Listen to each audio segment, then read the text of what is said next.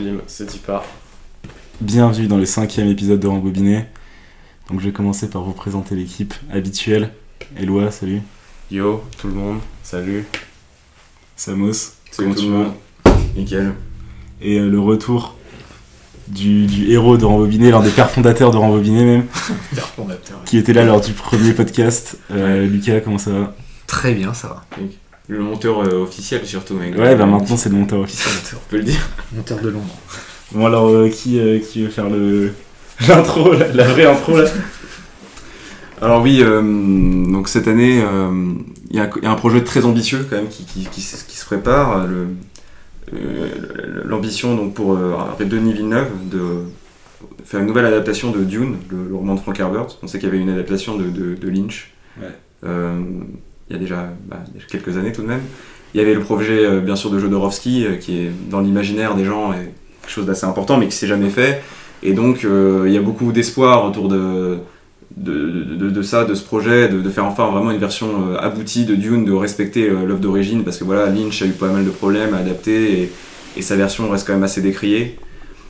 Et donc comme ce film, a priori, nous enthousiasme tous plus ou moins, enfin en tout cas on a de la curiosité pour ce projet-là, on trouvait que c'était intéressant, bah, avant de le voir, de se replonger un peu dans, l'œuvre de, celui qui, porte euh, cette ambition, Denis Villeneuve, d'autant plus que euh, c'est quand même un, des réalisateurs qui s'est affirmé comme euh, l'un des plus influents de la, décennie en cours, d'une nouvelle génération de réalisateurs qui remet sur le devant de la scène une certaine vision du cinéma de genre, avec un côté très hauteur, et qui, l'a porté sur, pour l'instant, l'ensemble de sa carrière, aussi bien euh, par des créations originales qu'en remettant au bout du jour bah, des, des grands classiques, évidemment, avec euh, sa- son, son Blade Runner à lui.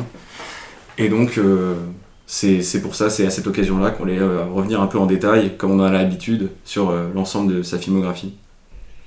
Ouais, alors pour rappel, euh, donc Denis Villeneuve, c'est un réalisateur canadien. Québécois. Euh, québécois, oui. Non Ouais, mais c'est bien de le citer quand même, parce que le, le cinéma, le cinéma québécois se, se porte quand même euh, plutôt pas mal depuis quelques années. En tout cas en termes de production et de retentissement international.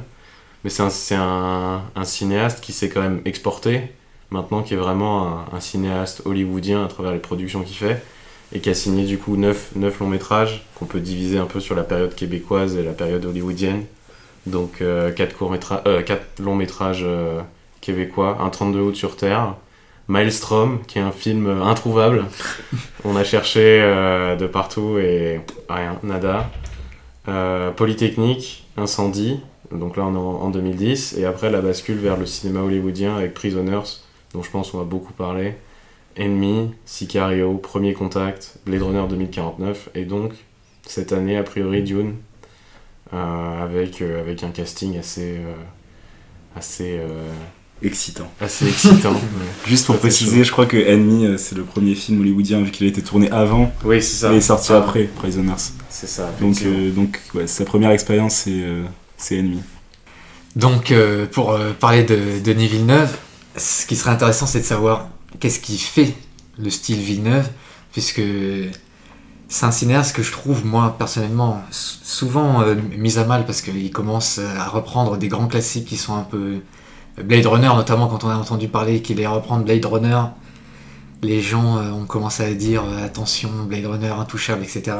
Dune maintenant, bon, Dune pas, intouchable puisque euh, le film de Lynch est, décrié, mais bon, il y en a qui, voient maintenant chez lui quelqu'un qui reprend des, classiques et qui en fait des, objets culturels nouveaux, alors que je pense que c'est pas du tout ça. Villeneuve, il y a un vrai style euh, Denis Villeneuve, et donc moi, si je peux lancer un truc euh, pour commencer, je dirais que ce qui, en tout cas, ce qui, ce qui chez moi me plaît le plus euh, chez Villeneuve, c'est la dimension, je dirais, atmosphérique, on va dire, pour, employer des mots étonnants, atmosphérique de, sa mise en scène, de son... je, préfère Villeneuve quand il plonge dans une atmosphère, quand il essaie de mettre en place euh, un, monde à part, en, vase clos, avec une vraie atmosphère, plutôt que quand il s'attache à, un récit, euh, à, faire un récit, euh, à, décrire un, récit, quoi. Par exemple, dans Incendie, qui n'est pas mon préféré, même si je sais que ici, il plaît beaucoup, mais je trouve que on, est plus dans, le, dans raconter un, récit, ce qui fait bien, c'est bien ficelé, c'est bien fait, c'est bien mené. Mais moi, je préfère quand il plonge à la Blade Runner, Premier Contact, ou même Prisoners, dans quelque chose de plus atmosphérique. Euh, il y a Enemy aussi, même si je suis un peu plus dubitatif sur Enemy, mais on y reviendra peut-être.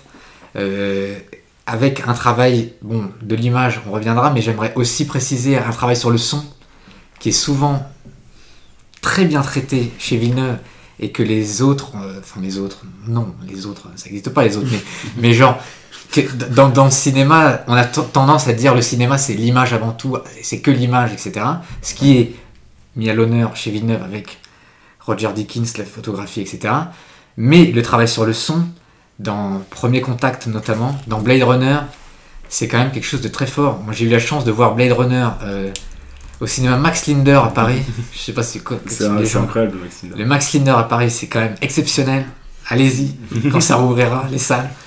Euh, et voir Blade Runner à, Max Linder, euh, et je me souviens d'un plan où il y a une sorte de, vaisseau qui, qui, atterrit.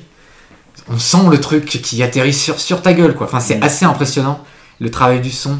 Et vraiment, ça fait partie au moins, j'allais dire la moitié, mais peut-être pas, mais chez Villeneuve, c'est un, élément indispensable pour mettre en place cette atmosphère qui, qui, est vraiment très villeneuvienne. Quoi.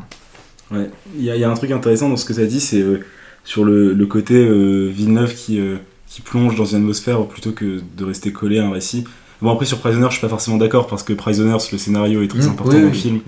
Et, c'est aussi, c'est aussi, je pense, ce pourquoi il est aussi adoubé par la, par la critique, c'est que il allie les deux peut-être c'est vrai que dans Incendie, il n'a pas encore, il a pas atteint la, maturité, il n'a pas forcément aussi les mêmes moyens techniques mm. qu'il va avoir par la suite.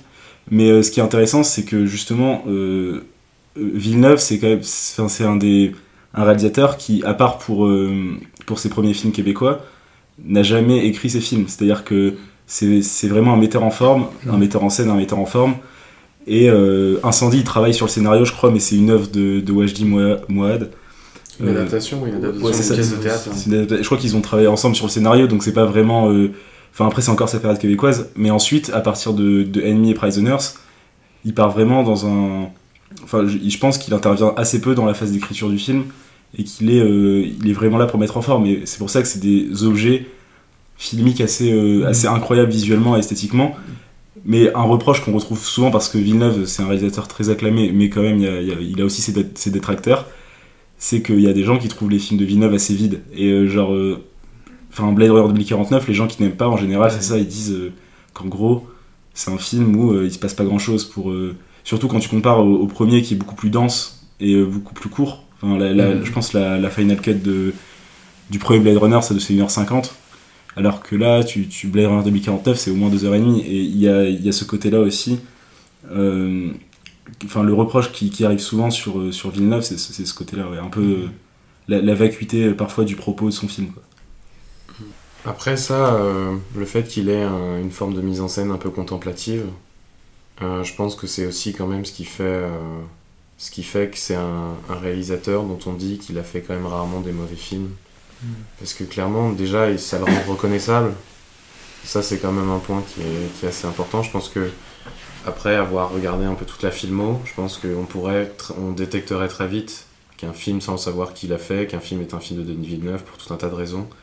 Déjà, on, allait, on en a parlé euh, sur l'esthétique, mais un certain nombre de couleurs et de choix de couleurs. en gros, euh, le bleu, le bleu sombre et, le jaune un peu, euh, un peu fan, un peu orangé, qu'on retrouve dans Enemy, etc. Un jaune qui fait très jaune fincherien dans son esthétique. Peut aussi, après c'est sûr qu'il va mettre des tas de plans larges, euh, de, de, plus des plans aériens où il survole comme ça des villes euh, dans Sicario, où il survole. Euh. Après, ça, je pense que c'est plutôt un plan hommage dans Blade Runner 2049 par rapport au plan d'ouverture du film de Ridley Scott, avec la musique d'Evangélisme, mais en tout cas, ça s'inscrit complètement dans son style. Et effectivement, c'est des, des, plans qui servent pas à la narration, mais qui sont totalement indispensables pour le caractère atmosphérique dont tu parlais. De ce point de vue-là, euh, c'est, c'est, je trouve que c'est quand même un, faux reproche que de faire. Euh, que, de, que, de reprocher à un film d'avoir des plans qui servent pas forcément à la narration tout le temps. Mm. Parce que si on considère que le, le cinéma c'est une expérience, à partir de là, forcément, euh, forcément que l'expérience visuelle et sonore est en, en soi déjà de la narration. Enfin, sinon, si, si c'est comme ça, sinon on n'aime aucun film de, de Sergio Leone, on n'aime aucun film de, de Terrence Malick, bah, de Denis Villeneuve non plus, et ce, ce serait dommage quand même de. Euh, pour ajouter un point, même si je suis vraiment compl- complètement d'accord avec ce que tu as dit, sur le fait qu'a priori, euh, le fait d'avoir des plans purement contemplatifs, hein, c'est pas un défaut en soi, ça peut même être une qualité. Mais je crois même que là, pour le coup, si on parle vraiment de Denis Villeneuve, euh, c'est pas, c'est pas vide de sens en fait, ces plans purement contemplatifs et cette atmosphère vraiment euh, prenante et euh, lancinante qu'il installe. Dans le sens où euh, je trouve que l'une des, l'un des thèmes les plus travaillés par Denis Villeneuve, c'est celui de l'identité, la recherche d'identité Mhm. et de la compréhension de soi. Et je trouve que finalement, ces plans euh, très lents, dans des paysages souvent assez euh, grands, vides, où euh, se perdent un peu des individus, rentrent en résonance un peu avec cette quête un peu intime, interne, comme si finalement ces personnages, en- enfin cette errance dans le monde réel, matériel, euh, faisait écho à cette errance euh, interne en soi. Et donc je trouve que ça donne une force poétique souvent à ces films, euh, qui n'est pas simplement esthétique, mais vraiment assez même presque conceptuelle. Et non- Et c'est- c'est c'est intéressant parce que je trouve qu'il y a aussi un, un reproche qu'on peut lui faire souvent et qui est souvent allié avec le reproche qu'on peut faire euh, quand on lui dit que ses films sont vides ou des trucs comme ça, c'est qu'on dit que puisque c'est un plasticien, enfin c'est un, un grand plasticien et que pour certains c'est vide, on voit pas euh, et, et qu'en fait il s'allie avec des grands directeurs de la photographie, notamment euh, Roger Dickens. On peut se demander, notamment sur Blade Runner, finalement, si le réalisateur c'est pas Roger Dickens et pas Denis Villeneuve, tellement Son influence est énorme. l'influence est énorme. Enfin, l'influence de Robert Dickens sur chaque plan, enfin, parfaitement composé, etc. On se dit en fait c'est plus le travail de Roger Dickens qui est, qui est exceptionnel que celui de Denis Villeneuve. Sauf que, comme, euh, comme euh, disait, disait Sam, euh, je pense que non non mais j'ai pas oublié ton nom, hein. c'est juste que je, je bégaye, Un instant, je, bégaye, c'est tout.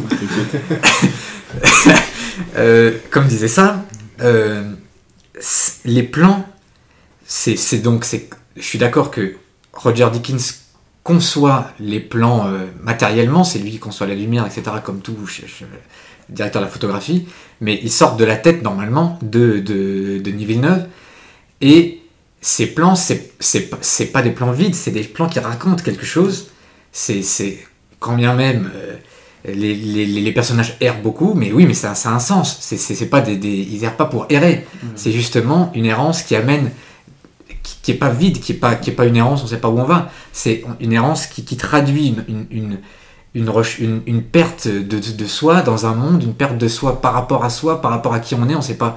C'est des personnages qui se cherchent. C'est des personnages qui se cherchent dans le monde et, et, dans eux-mêmes. Et c'est là, pour moi, le, premier thème, comme tu disais, de, de Villeneuve. Et, et, on peut pas. Sa mise en scène le traduit parfaitement. Enfin, euh, après, euh, euh, Dickens, oui, le, le met en œuvre magnifiquement dans ses films. Dickens, c'est- il, est, il est là que sur trois films de Denis Villeneuve, Oui. finalement, En plus. dont Sicario, où je trouve que pour le coup, autant sur Ouais. Prisoners et, euh, et Blade Runner 2049, la photo est vraiment magnifique. Mm. Euh, sur Sicario, c'est Dickens, et Mm. euh, la photo de Sicario m'a pas plus marqué que ça. Et moi, d'ailleurs, je trouve que ce qui marque dans Sicario, c'est plus des idées de mise en scène que, des- Ouais. que la photo elle-même. Et puis, ouais, c'est aussi. Puis après, il y a aussi des moments. Bah, déjà, après, Sicario, c'est pas du tout mon préféré, mais Moi non plus, ouais, c'est un de ceux qui m'ont marqué. il y a, il y a des. euh, Moi, les- les- le moment que j'ai préféré, c'est purement le, le moment jouissif avec Benicio del Toro à la fin. Ouais. Donc, euh, c'est pas. c'est- Ouais, ouais. Je pense pas que for- forcément euh, euh, Dickens ait beaucoup d'influence là-dedans. Mais ensuite, moi, ce qui, ce qui est intéressant dans ce que vous avez dit, c'est le, le côté un peu paradoxal du fait que finalement, le, euh, Denis Villeneuve, comme, euh, comme d'autres, est considéré comme un réalisateur froid qui prend de la distance vis-à-vis de, de ses personnages. Et pourtant, euh, je trouve qu'il arrive quand même à insuffler une émotion assez forte, notamment dans Blade Runner 2049, où par tout, ce- tout le processus de, de quête d'identité d'un autre, il y a un autre thème essentiel que Eloi avait, enfin, a souligné en off sur le, sur le document, qui est celui de la famille, mais qui va de pair avec la, la recherche d'identité. Ouais. Et je trouve que c'est assez, euh, c'est c'est assez finement et subtilement, euh, subtilement traité, de, de mêler à la fois euh, du coup une réalisation assez froide avec un pourtant une, une sorte de regard un peu euh, genre désenchanté sur des personnages qui qui finalement quand même portent des, des, des- des cicatrices et des, des stigmates du enfin de d'un parcours euh, un parcours euh, de vie enfin des parcours de vie en général assez euh, assez tordu donc, donc ouais franchement je trouve que c'est c'est un truc qui est assez paradoxal et assez intéressant. Et on pourrait se dire à première vue que genre c'est un réalisateur froid. Donc en gros il- enfin les personnages sont pas forcément on a du mal à s'attacher aux personnages etc et pourtant c'est pas vraiment le cas. Enfin après je sais pas ce que vous en pensez mais Bah, je trouve que sur le, fait personnellement c'est de, ce que je ressens. sur, le, sur le fait de le caractériser comme un réalisateur froid, il y a, y a peut-être une, euh, pour moi une certaine incompréhension, ou en tout cas il y a quelque chose qui correspond pas forcément totalement à la réalité, parce que par exemple, dans un film comme Polytechnique, qui pour moi est un, un de ses plus intéressants en termes de mise en scène, qui est un film donc on peut pas accuser de reposer sur le travail de Roger Dickens, puisque Roger Dickens n'est pas du tout euh, lié au projet. C'est, c'est, je trouve au contraire une mise en scène qui est paradoxalement assez dynamique quand on la compare aux autres films de, de Denis Villeneuve. C'est des cadrages qui sont assez intéressants. Un truc qu'il aime bien faire, c'est de retourner le cadre, de présenter les choses un peu à l'envers, etc., de partir du plafond, etc., avec des mouvements de caméra assez poussés. Et puis bon, le sujet du film, puisque c'est une, fusillade dans une université à Montréal, euh, s'y prête aussi à une forme de, de mise en scène un peu plus, euh, un peu plus hachée, un peu plus euh, dynamique, un peu plus violente, forcément, que, que ces autres films qui, qui finalement ont des moments de tension très très resserrés. Là, la tension s'étend sur une période de temps beaucoup plus longue, donc c'est pas surprenant que, que la mise en scène s'adapte. Mais en tout cas, je trouve que dans ce film-là, alors même que c'est un film en noir et blanc, ce qui normalement renforce la froideur des choses, en tout cas maintenant, euh, au contraire, c'est un film d'un dynamisme, euh, dynamisme assez frappant. Mais c'est clair que, que c'est clair que le fait réalisateur froid, bon, euh, voilà, euh, la colorimétrie de ces films n'aide pas à la rendre, euh, à rendre ces films particulièrement euh, Chaleureux. par ouais, c'est ça, particulièrement chaleureux, etc. Mais, mais cela dit, c'est peut-être un point aussi qui a évolué au cours de sa carrière, parce que moi je trouve que, que ses premiers films ont un côté plus chaleureux, plus, plus dynamique. Par exemple, son tout premier film, Un 32 août sur Terre, qui est un film qui se permet des traits d'humour qui sont quasiment euh, inexistants du reste de sa filmographie. C'est pas un rigolo, hein, Villeneuve. Non, non, Et-. Il y a presque, moi je trouve que dans son tout premier film, il y a presque une, une atmosphère assez- à, rapprocher de certains films des frères Cohen, euh, de personnages qui, sont, qui ont des, raisonnements totalement absurdes, un peu décalés, etc. Mais en même temps qui ont une certaine le gravité. principe du film c'est Ouais. l'absurde hein. clairement complètement absurde. si le synopsis a déjà aucun sens euh, Ouais, c'est euh, sûr, mais. Enfin, le titre est déjà. euh, donc, non.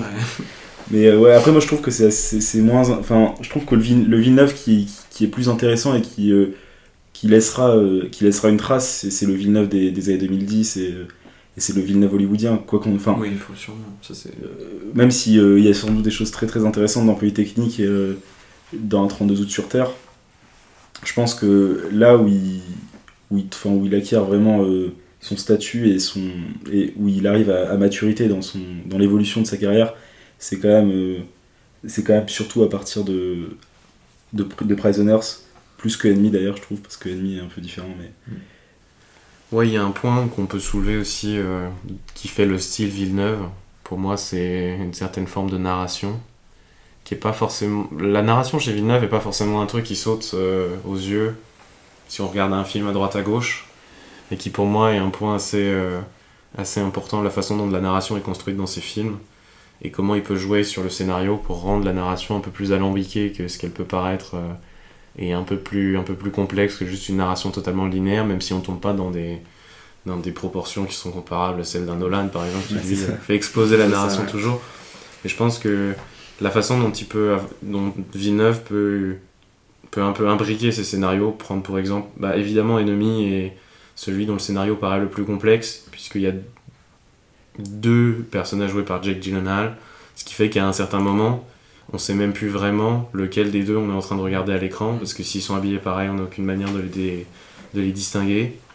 Il y a ça, il y a le fait dans Incendie d'avoir recours comme ça à une narration qui est à cheval sur le passé, le présent, avec même parfois des scènes qui sont qui sont pas forcément expliquées à première vue. Par exemple, il y a une scène où il y a un tireur qui, qui, un sniper qui tire sur des gamins dans une ville au Liban. À ce moment-là du film, on n'a aucune idée de ce qu'elle vient faire là. Cette scène, on ne sait pas où elle se place. On a une vague idée de l'identité de qui est le tireur, mais c'est tout. Et elle l'a expliqué qu'à la toute fin, de manière assez succincte. Et donc il y a cette, cette construction un peu euh, narrative, un peu surprenante, le fait de passer comme ça de personnages à d'autres personnages de la narration très régulièrement. C'est un truc qu'on retrouve bah, forcément dans Incendie, qu'on retrouve dans- aussi dans Polytechnique déjà. Et du coup, il y a toute cette, euh, il y a toute cette complexité un peu, un peu sous-jacente au cinéma de, Villeneuve du point de vue de la narration et de la mise en scène, qui moi je trouve est un, point très très intéressant de son style, parce que euh, ça, y, a une impression de simplicité, on l'a dit. Peut-être que le grand public se figure Villeneuve comme un mec qui n'est pas vraiment un scénariste et qui n'est pas vraiment un, un conteur, en tout cas par les mots et par la façon dont les scénarios se construisent, mais moi je suis pas du tout d'accord avec ce point en fait. Au contraire ce mec-là est, est- capable, je pense, d'avoir recours à des structures narratives vraiment innovantes. Quoi. Mm, Je suis assez d'accord avec ce que tu dis, d'autant plus que euh, ces, structures sont d'autant plus innovantes qu'elles sont euh, extrêmement cinématographiques. En fait, c'est quelqu'un que- qui fait aussi assez peu recours. euh, Enfin, évidemment, il y a des dialogues dans le film de Denis Villeneuve, mais quand même, la narration, j'ai l'impression, est quand même assez visuelle. Donc, tu l'as dit, il y a beaucoup de scènes en fait, où on voit des personnages, on n'arrive même pas clairement à les identifier, et on ne nous aide pas forcément non plus à les identifier. Enfin, le, encore Ennemi, c'est l'exemple le plus marquant. Il n'y a pas. Il a pas vraiment de. Par exemple, l'un des ensembles de scènes qui sont plus mystérieux dans Ennemi, c'est les apparitions de cette espèce d'araignée qu'on voit souvent. Il n'y a pas de réponse à cette apparition de l'araignée. On ne sait pas vraiment ce que ça représente. C'est une espèce de métaphore qui, qui file le long du film. Il y a beaucoup d'interprétations possibles. Mais finalement, on te laisse. euh, Enfin, il n'y a pas de. Ça t'est pas imposé. Si tu regardes. euh, alors, Incendie, comme euh, ça adapte la, la pièce de théâtre, euh, évidemment, on est un peu plus explicite sur la fin tout de même. Voilà, il y a un vrai twist. C'est le seul d'ailleurs, je pense, c'est le seul film de Ouais. Villeneuve où il y a un twist aussi. Ouais, ouais, clairement, c'est le seul. C'est clairement le seul. C'est un, twist assez marquant d'ailleurs, mais bon, du coup là c'est pas, pas pour ça, ça vient pas de lui quoi. Mais en tout cas, oui, il y y, y a cette chose, j'ai l'impression, et si on compare par exemple à un film qui lui aussi joue beaucoup sur la quête de soi, sur l'introspection, euh, que j'ai bien aimé aussi, mais euh, qui le fait beaucoup plus par le dialogue, c'est euh, Ad Astra par exemple. On va voir, on va être quasiment, dans la tête en gros du personnage principal pendant quasiment la, majorité du film. Ça fait quelque chose d'intéressant, mais c'est peut-être un poil trop explicite et donc plus simple. Chez Denis Villeneuve, c'est beaucoup plus fin. C'est c'est vraiment euh, juste par euh, l'atmosphère visuelle qu'il crée qu'on est censé comprendre l'état d'esprit de ces personnages et où ils en sont dans leur rapport à eux-mêmes.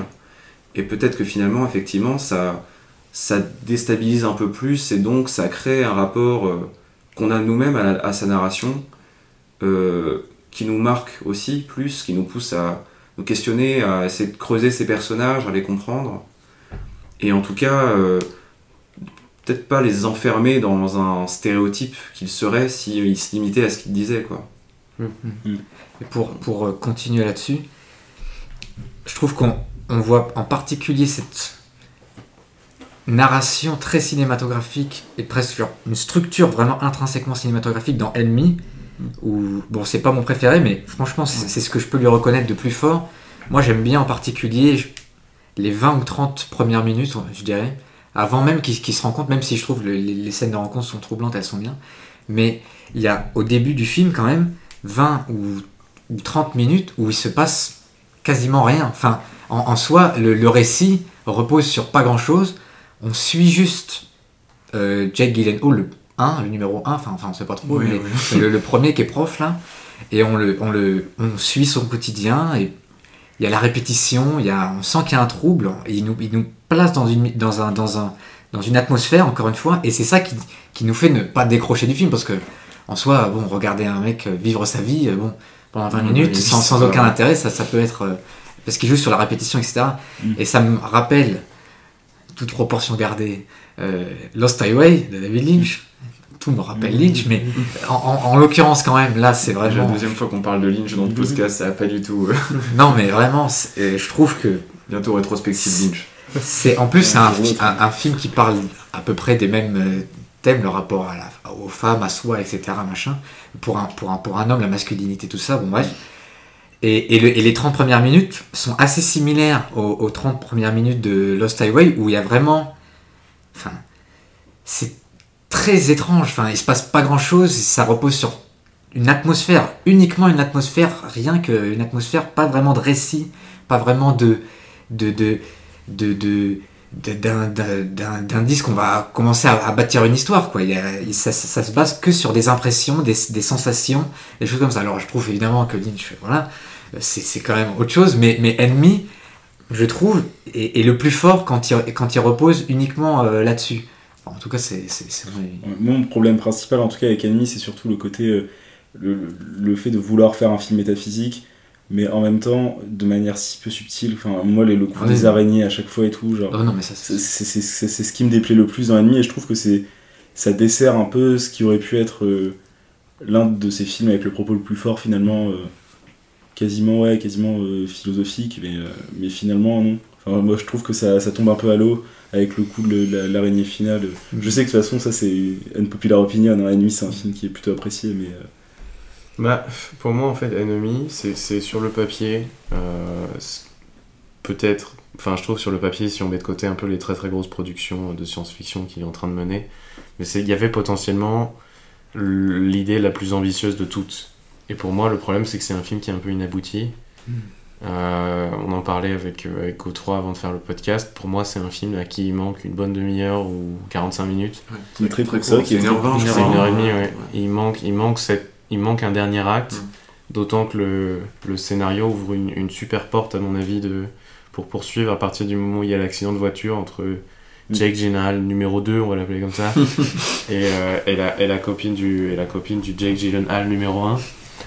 Et, euh, et je trouve qu'effectivement, y a, y a, on voit que c'est un film de transition en fait pour Villeneuve, que c'est un film qui fait un peu entre deux périodes, entre sa période québécoise et, et la période hollywoodienne, et de ce point de vue-là, c'est un peu dommage. Mais, euh, mais après, il s'est quand même un peu écarté de cette veine-là. Je pense que maintenant, il est revenu à des, à des films qui sont toujours aussi. Euh, qui sont toujours beaucoup dans le questionnement, etc. Mais qui poussent le degré de bizarrerie beaucoup moins loin. Là, il avait. Il, il était, à mon avis, s'il était parti dans une. Dans une une espèce de continuité par rapport à Enemy, il aurait livré un cinéma beaucoup plus étrange que le cinéma qu'il livre, et jamais il aurait pu être réalisateur d'un film comme, mm. Blade Runner, par exemple. Mais cela dit, quand même, il y a un petit héritage de Enemy, peut-être, dans un film comme Premier Contact, à travers une certaine esthétique, malgré tout. Euh, on n'enlèvera pas de l'idée que les extraterrestres de Premier Contact ressemblent énormément à la grosse l'espèce d'araignée de, de. Donc après, il faut voir si, si sur la Villeneuve est, est arachnophobe. c'est possible. Mais, euh, mais, en tout cas, il y a, y a, voilà, y a, y a c'est pour moi ce qui mérite d'être dit sur Enemy. Pour euh, rentrer un peu dans l'art de, de Villeneuve quand même, parce que euh, quand, quand, tu disais que Enemy, ce qui te paraissait le, plus, le, moins, le moins bien, c'était cette symbolique un peu de l'araignée, un peu lourdingue de temps en temps. Voilà. Je trouve aussi personnellement que là où, là où autant là où, là où Villeneuve est le plus fort, c'est quand il place vraiment des atmosphères, qu'il construit quelque chose de directement cinématographique, quoi. Et là où il est moins fort, je trouve c'est quand il commence à verser un peu trop explicitement dans le, dans le symbolisme ou la, ou la philosophie, entre, entre, guillemets. Par exemple, moi, je sais, je suis en minorité, mais dans Incendie, quand à la fin euh, on nous explique un peu le fil de la colère, etc., euh, rompre le fil de la colère, machin, tout ça, à travers les générations, tout ça, bon. Euh, comment dire? Je dis, je trouve ça un poil lourdin. Enfin, c'est pas que. C'est juste que on avait compris, enfin, on avait compris que, on avait compris en fait le truc. Enfin, c'était pas la peine de l'expliquer avec huit lettres euh, que, chacun lit les uns après les autres. Enfin, je trouve que des fois, quand il verse un peu trop explicitement dans, j'explique un peu ce que je, ce que je veux faire parce que j'ai l'impression que je perds un peu peut-être les gens justement, hmm. ce qui fait pas tout le temps d'ailleurs. Et je trouve que c'est là où il, est, où il est meilleur. Bah là, je trouve qu'il se perd un peu. Ouais, cela, cela dit, on, tape un peu sur Villeneuve, je dire pour un manque de subtilité, mais je trouve quand même qu'il y a des points et des, des, thématiques qui traitent avec une, avec une certaine subtilité et même un peu d'ambiguïté, je trouve. Et par exemple, c'est la thématique, euh, la thématique, j'ai un peu du rapport à la loi. Alors, c'est pas le bon terme, mais en tout cas, le rapport des personnages qui sont plus ou moins justice eux-mêmes mm. par rapport à un mode de légalité. Je pense par exemple dans Prisoners ou dans Sicario pour moi, les films en fait tournent autour. Mm. Ces deux films-là tournent autour de la même thématique. avec des représentants à chaque fois dans le scénario, des représentants très identifiés de, de l'ordre, que ce soit euh, Jake Gyllenhaal dans Prisoners, qui est donc l'inspecteur de police qui, qui mène l'enquête, et dans Sicario, euh, l'inspectrice du FBI qui est détachée auprès de l'espèce de task force euh, des stupes euh, au Mexique, là. Et de l'autre côté, des personnages qui, eux, représentent un peu ces, on, va dire, on pourrait quasiment dire des ronins, quoi. Pour, Ouais. pour prendre un peu comme ça le, per- le personnage de, de Hugh Jackman, donc le père dans, dans Prisoners, et puis, et puis la doublette, la doublette Josh Brolin, Benicio del Ben- Toro. Benicio del Toro, oui, c'est ça, dans, euh, dans Sicario. Et de ce point de vue-là, je trouve que moi, cette, cette thématique, c'est une thématique qui m'a beaucoup marqué dans ces deux films-là parce que, bon, comme c'est une, une thématique quasi politique, euh, elle, elle- elle pose questionnement, mais j'ai pas pu. Ce que j'ai trouvé très intéressant, c'est que j'ai pas pu identifier quel était le point de vue de Villeneuve sur ce point. Je trouve qu'il il te confronte par rapport à cette idée-là, mais t'arrives pas à déceler une préférence établie pour un des deux archétypes. Et ça, je trouve que justement, C'est pour pas un faire un peu engagé, contrepoint- euh, Villeneuve. Non. mais en tout cas, pour faire Mm. le contrepoint de ce que tu disais, je trouve que là, justement, l'ambiguïté qu'il laisse planer, elle, elle marque une certaine forme de subtilité, quoi. C'est-à-dire qu'il te dit pas juste euh, Totalement vrai. que, ah, euh, je sais pas, les flics sont des merdes, ou inversement, que les gens qui essayent de se faire justice eux-mêmes sont des, sont, sont des, sont des mecs qui, font, Mm. qui, qui- qui- qui Mais- sont forcément euh, négatifs, quoi. Enfin, Mais je dirais que là où, là où la, la- la différence pour moi entre Incendie et Prisoners, ce serait justement que Prisoners, on n'a pas, on n'a pas, il nous explique pas ce qu'il ce en pense. C'est ça, c'est ça qui est, qui est fort dans Prisoners, c'est qu'il nous laisse à nous juger de, de, de, de, de ce qui se passe, à, à vous de voir quoi. Euh, Alors que dans, dans Incendie, il nous explique clairement qu'il faut briser le fil de, la colère, machin, tout ça. Alors, euh, Bon, ce qui est, ce qui est louable, hein, on- évidemment, on- on n'a pas envie de, de, de, de continuer le fil de la colère hein, nous-mêmes, mais dans, dans, dans, dans, dans, Prisoners, là où il est plus ambigu et il est, il est plus intéressant, et notamment à toute, toute fin, alors bon, spoiler si, si les gens n'ont pas vu Prisoners, Alerte spoil, ouais. alerte spoiler, euh, Le sifflet le, le, le- le sifflet, euh, voilà. Parce que on, pourrait se dire que. euh, puisque. Parce que moi j'ai- lu ça par exemple, parce que j'ai fait des recherches, Mhm. mais j'ai lu ça où, où les gens. un peu la toupie des Inception, euh, euh, euh, Non, mais parce que j'ai fait des, recherches, les gens ils interprétaient ça comme regardez, euh, il est un peu idiot, euh, Denis Villeneuve, puisque son personnage a, euh, de Hugh Jackman, il a enfreint la loi, etc. Il se retrouve enterré, il le punit, il, le- il le retrouve, il se retrouve enterré dans, dans un trou, machin.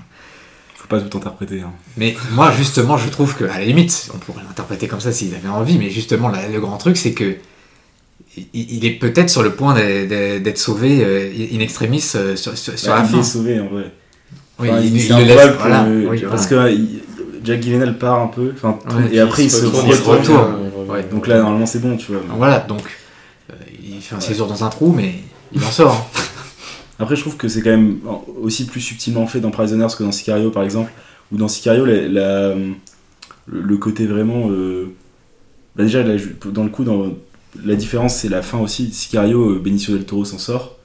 Hmm. Et d'ailleurs, ce sera dans Sicario 2 qui n'est pas. Qui n'est pas euh, qui Il est- il est déjà sorti dans le deuxième, Ouais. je crois, en plus. qui- Enfin, oui, qui sera. pas un film de Denis Villeneuve, mais. Ouais, c'est ça, mais Ouais. qui sera. ouais, C'était pas le futur, bon, c'est pas. Ah, ouais. Ouais, non, mais qui, qui est dans Sicario 2 aussi, quoi. Et alors que, euh, ouais, pour le coup, Hugh Jackman, il finit quand même. Bon, il s'en sort apparemment, mais, euh, mais il finit quand même euh, de manière plus, plus compliquée. Et ensuite, il y a aussi le côté euh, avec la religion, le rôle de la religion dans Prisoners, qui est plus- plutôt absente euh, dans Sicario. Enfin, je sais pas si vous vous souvenez de la Je, religion. je me rappelle pas du tout. Il y a, il y a pas mal de. C'est les, les méchants, la référence au diable. etc. Il- déjà, il prie tout le temps, enfin, il, il- il s'excuse tout le temps de ses péchés et tout, notamment, enfin, on entend beaucoup de notre père. Hugh Jackman, c'est genre le. C'est Ouais. vraiment le, le wasp en gros, euh, Ouais. très croyant, euh, de, de Pennsylvanie, etc. Tu vois, genre le, le gars hyper croyant. Et, euh, et pourtant, il va commettre des actes euh, enfin, qui sont totalement répréhensibles par la religion. Euh, quand, enfin, quand il enferme euh, Paul Dano, enfin, je sais plus c'est quoi son nom dans le film, mais.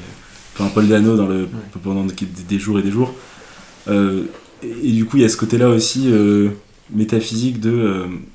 Enfin, il y a le rapport à la loi, du coup, la loi. le, le droit positif Ouais, ça. le droit positif, mais aussi le rapport à la loi morale. La, le- la morale, c'est aussi un thème qu'il aborde pas mal, Denis Villeneuve. Euh, Il il y a ce rapport-là, et, et Hugh Jackman, du coup, il est totalement tiraillé là-dedans parce qu'il sait plus quoi faire. Parce qu'en même temps, la morale, c'est aussi de sauver sa fille. Enfin, c'est aussi sa, pulsion personnelle en tant que père, son instinct, c'est de sauver sa fille, mais en même temps, euh, est-ce que à, tout prix, quitte à, euh, à commettre des actes qui sont totalement. euh, qui sont pas forcément bien fondés Il y, y a- ce côté-là aussi qui est intéressant. Et euh, ouais, du coup, il y a aussi le rapport à la loi religieuse, c'est surtout ça l'idée principale de, de ce que je voulais dire. Et cela dit, euh, par rapport à ce que tu disais tout à l'heure, par rapport au fait que Denis Villeneuve n'est pas un, un- un cinéaste engagé, je veux quand même apporter un petit bémol à ça, c'est- et c'est pour ça qu'au début du, du podcast, j'ai voulu faire une petite distinction entre sa période québécoise et sa période hollywoodienne. C'est que pour moi, son cinéma québécois est pour le coup beaucoup plus engagé. Surtout Polytechnique. Euh, Polytechnique et Surtout donc très engagé parce qu'il est question d'une- d'un d'un pas si on peut appeler ça un terroriste ou en tout cas un déséquilibré qui s'en va faire une tuerie dans une dans une université à Montréal parce que il a une dent contre les femmes de manière générale et contre les féministes C'est une sorte d'incel un peu. Qui, qui, qui tient responsable pour, euh, pour son échec personnel et pour, euh, et pour le fait qu'il estime qu'il a eu une vie de merde. Quoi. Et de ce point de vue-là, il y, a un- il y a un film qui est manifestement engagé. Incendie est forcément, par son cadre, un film qui, comme il se passe au Liban, qui retrace euh, tout un tas d'événements liés à la guerre civile, comme ça, et un film qui, d'une manière ou d'une autre, peut pas être détaché d'un sous-texte politique ou en tout cas d'un discours sur les relations entre les différentes communautés, par exemple, entre les chrétiens, entre les réfugiés qui sont jamais nommés mais qui sont clairement les musulmans au Liban. Et le fait, par exemple, c'est la, scène du- la scène du bus Ouais. et l'attaque du bus, qui est une scène euh, vraiment très crue, as- assez horrible, et qui, et qui montre quand même, qui porte un, un discours extrêmement fort. euh, euh, il me semble- enfin, ce, qui est, ce qui est assez impressionnant, c'est un plan sur un, un terroriste qui, qui tient, manif- je sais plus si c'est une Kalachnikov ou un truc comme ça, avec une, une photo de la Vierge scotchée sur la crosse, et qui porte un t-shirt à, à l'effigie du leader de la droite chrétienne euh, libanaise, et qui, et qui, et qui canarde un bus rempli de, de gens euh, qui n'ont pour seul tort que d'être musulmans en l'occurrence. Et, euh, et de ce point de vue-là, il y a quand même un discours euh, qui est un discours beaucoup plus engagé, un discours beaucoup plus acerbe aussi, je trouve, sur la société. Un 32 août sur Terre, je trouve que c'est un film qui paradoxalement est assez acerbe parce que euh, le, le- le comportement du, du personnage féminin principal, qui est euh, comme ça une, une mannequin qui décide un peu euh, sur un coup de tête qu'il faut qu'elle ait un gamin et qui est prête à le faire avec, avec son pote de manière un peu quasi, je vais pas dire, comment dire, un peu mécanique, on va dire. Faire un gamin pour faire un gamin. Il y a un côté un peu. Qui, moi, m'a rappelé par exemple un autre film québécois euh, qui traite un peu de cette, cette, euh, cette thématique de. Pas de la paternité, mais en tout cas du fait d'avoir des enfants. C'est, Starbucks dans un genre totalement différent. Mais quand même euh, un, rapport à l'identité à travers le fait d'enfanter. Et pour ça, pour moi, son, son discours est assez subtil, mais beaucoup plus présent et beaucoup plus engagé que dans la période science-fiction de Denis Villeneuve. Ça pour le coup, c'est pour ça que je pense qu'on peut pas dire que Villeneuve est pas engagé. Je pense juste que les films qu'il fait depuis quelques années sont des films qui par leur sujet s'y prêtent moins. Euh, parce que même si la science-fiction invite à une réflexion philosophique, une réflexion sur la société, je pense qu'on peut, f- c'est plus difficile d'utiliser un film de science-fiction pour lui faire adopter un discours politique manifeste sur euh, la société actuelle. C'est-à-dire que le, le discours va être sous-jacent, mais, euh, mais par exemple un film comme Blade Runner 2049, Il y a la paternité aussi. dedans. qui est, qui, oui, mais Mm. qui le traite pas vraiment sous un Mm. angle, euh, même s'il est question quand même d'une lutte un peu intestine et d'un mec qui veut prendre le contrôle plus ou moins. de- Ouais, mais c'est c'est c'est- ce qui est au centre. c'est euh, le du folklore de la science-fiction, un peu ça toujours. Ouais, et, ça. et de ce point de vue-là, je pense que c'est pour ça que c'est pas vraiment un reproche qu'on peut lui faire. euh, Ouais. C'est juste pour moi les, bah, les sujets a- Ouais, c'est ça. Euh, petite remarque, enfin, juste, je, je suis pas d'accord, mais euh, c'est pas sur de Villeneuve en particulier quand tu dis que. Enfin, a priori, je trouve au contraire que la, la science-fiction, c'est plutôt un, un genre assez engagé euh, par, par essence, en tout cas. Enfin, ça, les premières œuvres de science-fiction sont plutôt juste des projections de la société actuelle, euh, mais un peu poussées euh, dans, dans ses dérives ou euh, envisagées d'un point de vue un peu absolu. Quoi. C'est, enfin, c'est un peu, euh, Mm. quand on pense aux grandes œuvres, Le meilleur des mondes, 1984, etc., c'est un peu les canons de la science-fiction quand même. Euh, c'est, c'est plutôt ça. Mais, mais, mais pour le coup, sur 2009, c'est vrai parce que lui, justement, il- Pardon Je dis Dune. pas du- du-. Ouais, d'une aussi, ouais, voilà. Non, bah, pour le coup, c'est parce que. Mais euh, souvent c'est ça. En tout cas, c'est vrai que les œuvres de science-fiction en général a, a- privilégié le point de vue assez, euh, un point de vue assez macro sur euh, l'ensemble d'une société qu'on décrit, Mm. qu'on analyse et euh, dans laquelle on essaie de reconnaître la nôtre. Là, justement, c'est vrai que ce qui est intéressant, c'est que Denis Villeneuve essaie d'ad- d'adopter le point de vue assez inverse, qui est justement de remettre l'individu au cœur de tout ça et de remettre le cheminement personnel au cœur de tout ça. Alors finalement, évidemment, on peut même y trouver un espèce de, euh, d'engagement sous-jacent en se disant si les individus sont perdus dans ce monde-là, euh, c'est peut-être aussi parce que nous-mêmes dans notre société on l'est et que donc indirectement il décrit ça. Mais en tout cas, c'est plutôt, il s'attache plutôt au destin individuel et de manière euh, moins superficielle que le font souvent les œuvres de science-fiction qui en fait mettent des personnages un peu comme un prétexte pour disserter en fait. Tu vois, enfin par exemple si on pense à voilà, les, grands romans que que je nommais tout à l'heure, en général on se, on se rappelle pas forcément de leur, enfin, de leur personnage pour les personnages, mais plutôt pour ce qu'ils permettent de- d'observer, Ouais. de décrire. Ouais. Et souvent de manière très fine. Tu vois, enfin moi je dis par exemple 1984, c'est un, roman assez extraordinaire, mais euh, c'est d'une grande finesse euh, d'analyse, etc. Mais euh, le personnage en tant que tel n'a pas une profondeur psychologique folle, ou voilà, c'est pas ce qui marque en tout cas. Donc Denis Villeneuve, en tout cas, c'est sûr, enfin, pas le seul à le faire, mais a cette, du moins ce côté intéressant de, de- d'aborder euh, la science-fiction un peu à, co- à con- à contre-courant, à côté, euh, avec ce point de vue assez intimiste, Mm. que je trouve on retrouve euh, beaucoup aussi dans, dans Premier Contact. Je veux dire, la, la manière dont il traite le rapport à l'extraterrestre dans Premier Contact Ouais. est quand même, je trouve, euh, assez original. Alors, c'est pas la première fois qu'on qu'on traite les extraterrestres comme étant autre chose que des envahisseurs destinés à nous, à nous détruire, fondamentalement. Voilà, tu vois. troisième type. Voilà, euh, E.T., euh, ça, ça existe.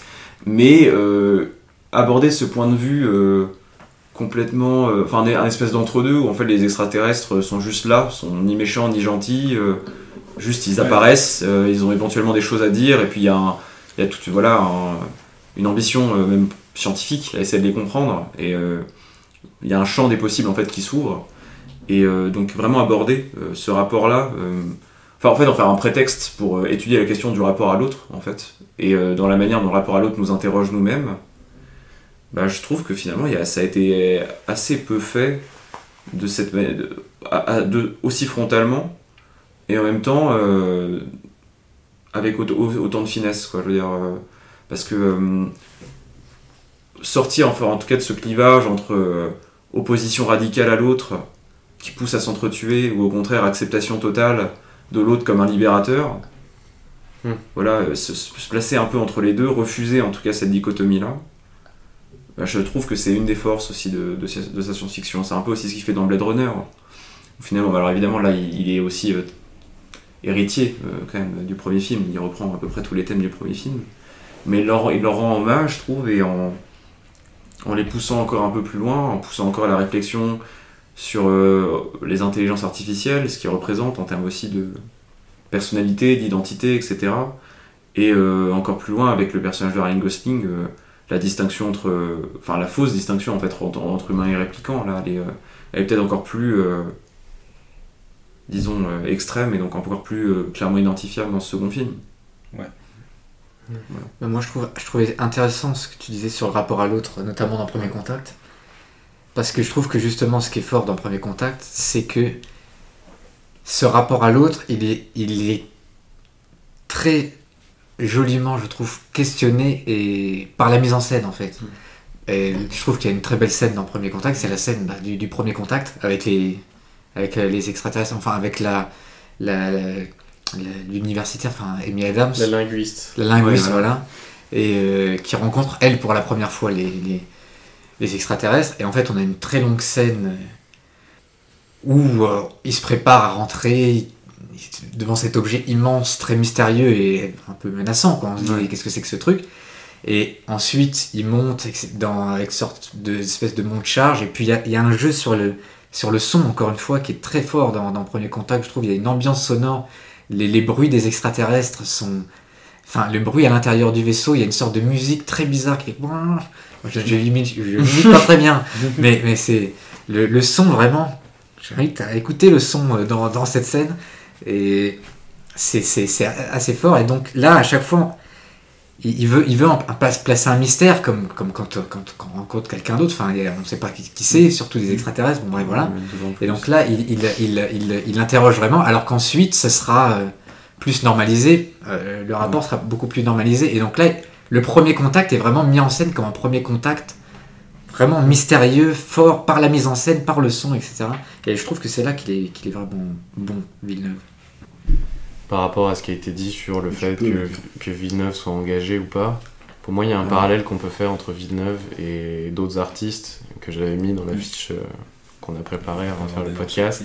c'est que pour moi, Villeneuve, il a un rapport à l'engagement qui est un peu comparable à celui de Radiohead, dans la musique que peut faire Radiohead. C'est-à-dire qu'on a aussi le côté très atmosphérique, limite très étrange, euh, des sons bizarres euh, de ce point de vue-là, et c'est pas surprenant d'ailleurs que Villeneuve cite Radiohead pas mal dans ses films, en ouverture de Incendie, en clôture de Prisoners notamment. Euh, pour moi, c'est tout à fait justifié parce que il y a cette idée un peu d'une œuvre qui est à la fois très centrée sur l'individu et la psychologie de l'individu, etc., mais qui de manière un peu sous-jacente a un discours politique qui apparaît pas à première vue. Je me souviens d'avoir maté euh, sur Arte un documentaire sur Radiohead qui m'a fait découvrir en fait parce que je le soupçonnais pas trop le côté totalement engagé en fait de leur démarche sur certains de leurs albums, la façon dont de manière détournée ils portaient un discours sur la société qui apparaît pas forcément à première vue parce que si on analyse un peu les paroles de Radiohead c'est juste très bizarre, vraiment très très bizarre. Et, euh, et de ce point de vue-là, je trouve que Villeneuve a un côté un peu comparable. Euh, comme ça, l'air de pas y toucher, euh, en développant comme ça des univers un peu, un peu mystérieux, quand même, un peu brumeux quasiment. euh. L'air de, de, comme ça, de décrire comme ça, en, en se focalisant sur l'individu, d'avoir un discours plus large. Et, et je trouve que de ce point de vue-là, il y a une alliance à la fois de son propos à travers le scénario, de sa mise en scène, dans cette espèce de d'unité comme ça un peu bizarre, un peu décalée sur les thématiques qu'on a abordées et de ce point de vue-là, je, voilà, voilà, c'est pour ça que je voulais faire ce parallèle quoi.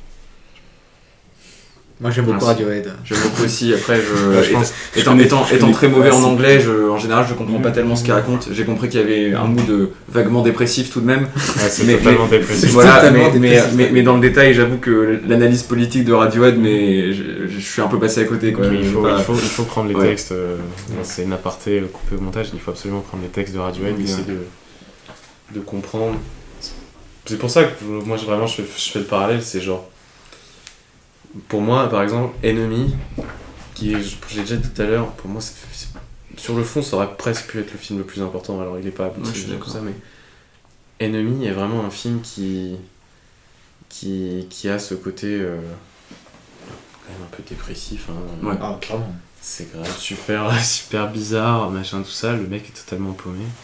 Il est, enfin, le personnage principal est quand même amené à faire des concessions horribles euh, sur sa propre identité et sur les- la meuf qu'il aime, etc. Enfin, c'est, c'est très étrange et on, est, on profite de lui. Enfin, c'est, et le gars est un peu hanté. C'est un film qui est assez hanté. C'est quand même pour ça on peut critiquer euh, les apparitions des araignées, etc. Ça contribue énormément à avoir l'impression d'être dans un film totalement hanté par quelque chose de très mystérieux sans qu'on sache vraiment pourquoi. Bah, il y a ces deux Jack Gyllenhaal, etc. machin. Mais euh, mais il y a vraiment comme ça euh, l'utilisation ouais, d'une bizarrerie euh, pour traduire un mal-être.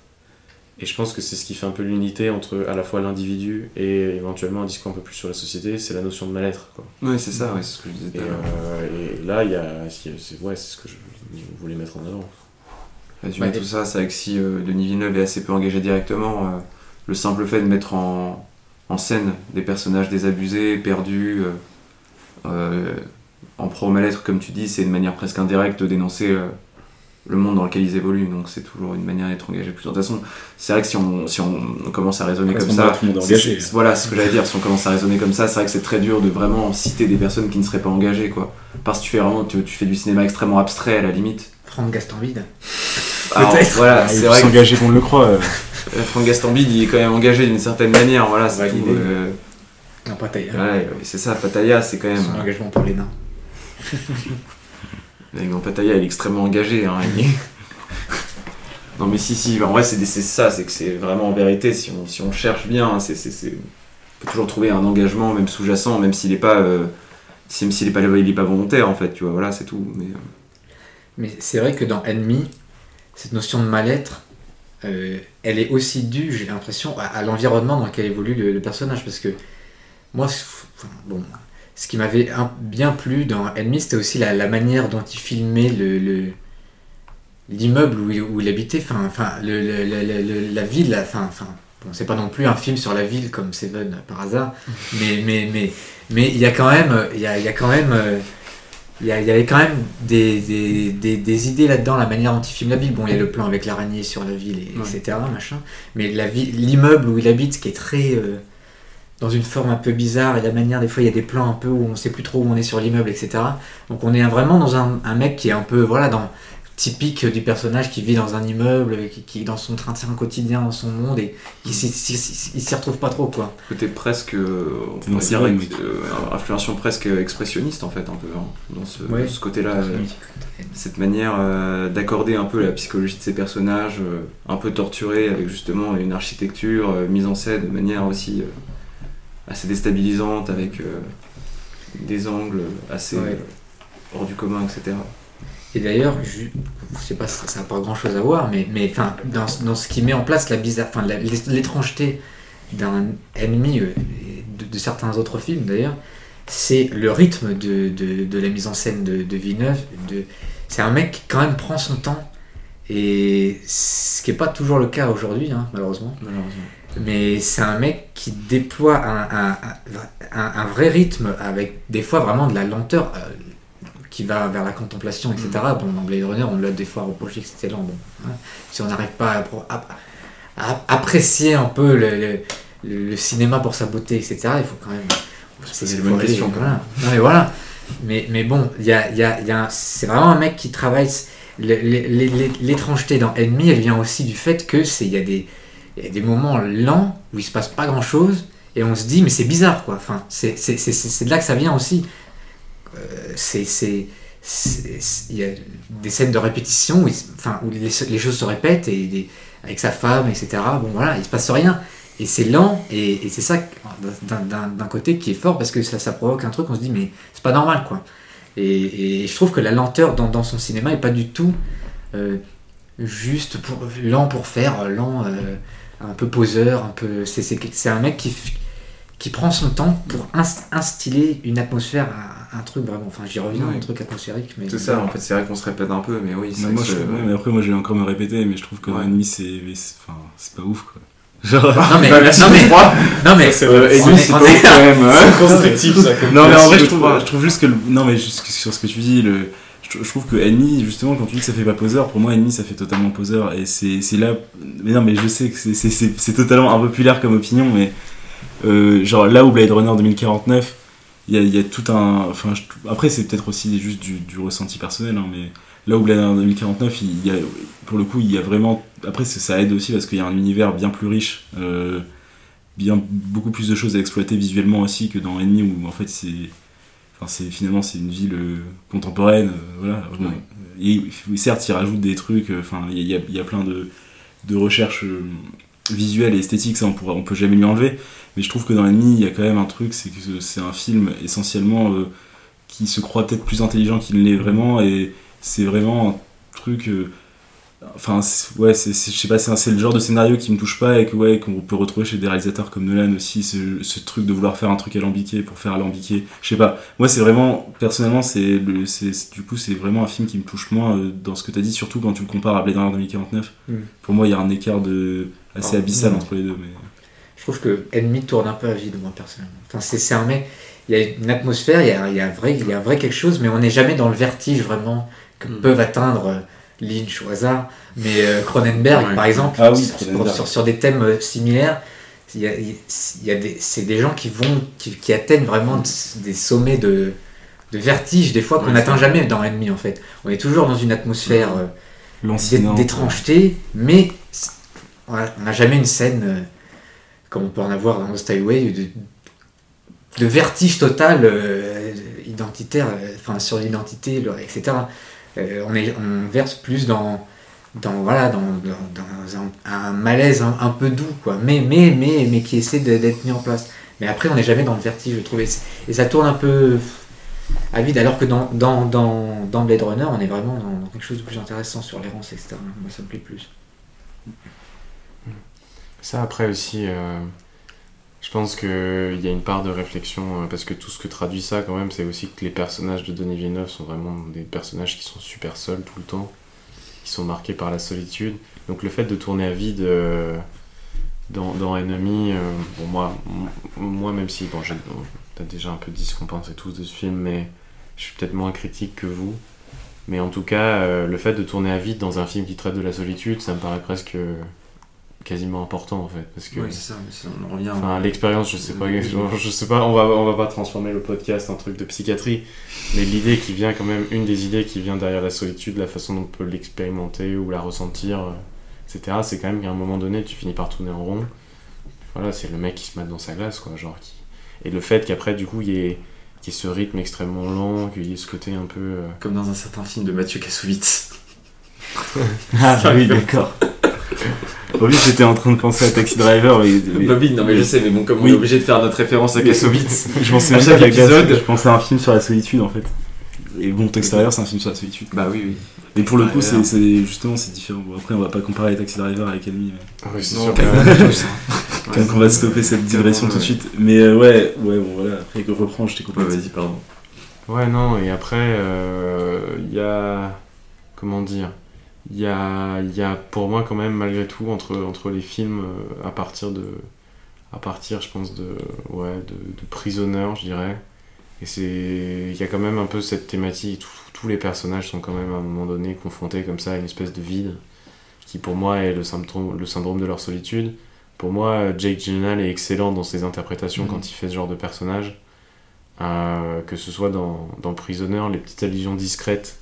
Euh, en général, c'est le personnage de Hugh Jackman qui, euh, qui fait des allusions discrètes à la solitude du personnage de Jake Gyllenhaal quand il lui demande s'il a des gamins ou pas, etc. Et que, et que, et que le, ouais, le flic juste répond que non, et tu sens bien qu'il soulève un point un peu, euh, un peu Ouais. sensible. Quoi. Juste Et- toute petite parenthèse parce que du coup on va pas en reparler après parce que voilà. Mais du coup moi c'est la scène de présentation, la première fois où Jack Gyllenhaal apparaît dans Prisoners, où là pour le coup c'est vraiment, enfin moi je trouve que c'est une très belle scène, c'est quand il est tout seul au dans une sorte de diner un peu américain et genre c'est la première fois qu'on le voit et je sais pas juste je trouve que la scène me- elle, elle projette exactement ce que tu viens de dire du coup sur le, le, le- ouais, le l'incarnation de la solitude par, euh, par Jack Gyllenhaal dans les films de Villeneuve c'est assez euh, ouais, assez, assez fou. Donc voilà c'est juste ça. Ouais, et de ce point de vue-là, pour, pour clore un peu euh, ma réflexion sur la solitude, le fait que les personnages tournent en rond, ça se manifeste aussi par le fait que les personnages ils sont tout le temps mis face à leur passé. C'est quelque chose dont on n'a peut-être pas énormément parlé, mais surtout dans les films plus récents de Villeneuve, dans Premier Contact, ça se traduit par, pas dire les flashbacks, mais en tout cas les espèces de, de pensées du personnage principal qui à la fois va, va voir son avenir dans son passé, bon, après c'était un peu ce que je disais sur la narration, un peu plus Ouais. complexe que en tout cas, il y a ce rapport au passé là. Idem dans Blade Runner, toute la réflexion sur la mémoire et les souvenirs fait que les mecs se confrontent un peu, peuvent regarder leurs souvenirs dans cette scène avec, euh, avec un personnage dont je ne révélerai pas l'identité parce que c'est un énorme spoiler. Donc je dirais pas qui elle est, mais en tout cas une scène où, où, où- où Ryan Gosling et, et- et un autre personnage comme ça vont regarder un souvenir pour voir un peu son origine, euh, voir si c'est un souvenir fabriqué ou pas, ou si c'est un souvenir réel, etc. Et je trouve que de ce point de vue-là, le fait que comme ça, euh, que- qu'il y ait ces personnages-là qui, qui- qui font face à une espèce de vide, ça, ça justifie quand même en grande partie euh, le fait qu'il y ait des films comme ça qui s'étendent un peu, euh, dans lesquels il se passe pas grand-chose, parce que voilà, c'est le temps de la pensée, c'est le temps de la réflexion. Euh, c'est, enfin, ce serait anormal, et je pense que ça ferait tâche si au contraire on avait des films dynamiques ou des films avec un, un montage très cuté ou des trucs comme ça, pour, pour avoir des genres de thématiques, ça sonnerait étonnant. Oui, clairement. Ça sonnerait, il y aurait un décalage quoi. Donc pour moi, ces points-là sont assez justifiés quoi. Mais après, sur le truc du passé, il y a, il y a carrément le, la manifestation physique du passé avec le, le, le retour d'Harrison Ford quand même dans, dans Blade Mm. Runner 2049. D'ailleurs, retour très dangereux qui aurait pu vraiment être un écueil euh, très important. Enfin, genre, c'est assez bien fait. Enfin, moi, un- je l'ai trouvé très bien, très bien géré le, le retour d'Harrison Ford. Surtout quand tu le compares au, au retour d'Harrison Ford dans un film qui sort la, la même année. Et qui ne pas le nom. On ne citera pas, Voilà. Et donc ouais, je trouve que c'est ça pour le coup c'est assez finement joué et euh, on peut lui reconnaître ça parce que enfin je pense que c'était une condition aussi peut-être de Ridley Scott qui est producteur du film de euh, que- enfin, qui est que Harrison Ford réapparaisse et tout pour faire le lien et aussi une sorte de ouais de passation en gros euh, entre les deux films. Donc euh, c'est ouais, je trouve que c'est enfin ça manifeste bien donc l'idée du passé qui rattrape les personnages et en plus de ça, il est très bien utilisé donc voilà, c'était juste euh, un peu petite digression là-dessus. Du coup, euh, pour conclure le podcast, les gars, euh, juste euh, une question toute con, hein, un truc vra- vraiment tout simple. Si vous deviez n'en garder qu'un seul de, de, de Denis Villeneuve, vous garderiez lequel? Bon, bah, vas-y, je me lance. Moi, je dirais premier contact, mais je suis un peu seul. Encore une fois, j'ai fait, fait team à part aujourd'hui, mais bon. Euh, moi, j'aime beaucoup Premier Contact. Bon, il y en a plusieurs que j'aime, notamment Blade Runner, on va dire Prisoners et Premier Contact, surtout, qui seraient mes trois préférés. Mais Premier Contact, je, dirais que c'est la trajectoire du personnage qui me touche le plus. Et le, comme je, l'ai dit dans, dans le podcast, la, dimension atmosphérique du film rejoint très bien le, la trajectoire du personnage qui me touche aussi. Donc je trouve que c'est celui qui me, qui me ravit le plus euh, globalement de, des films de, de. Bon, bah, du coup, moi, ce serait plutôt euh, Blade Runner 2049. Parce que j'ai l'impression qu'aujourd'hui, en tout cas, c'est ce qui se rapproche le plus euh, d'une œuvre somme. Sens où je trouve déjà que sur le plan esthétique, c'est peut-être le. Enfin, c'est en tout cas celui qui m'a le plus touché. Et euh, voilà, enfin, on a, on a fait parler. On a quasiment parlé que de ça pendant tout le podcast, de cette euh, atmosphère qu'il est arrivé à créer, très lente, très lancinante, etc. Je trouve qu'elle est vraiment poussée à son paroxysme dans ce film-là.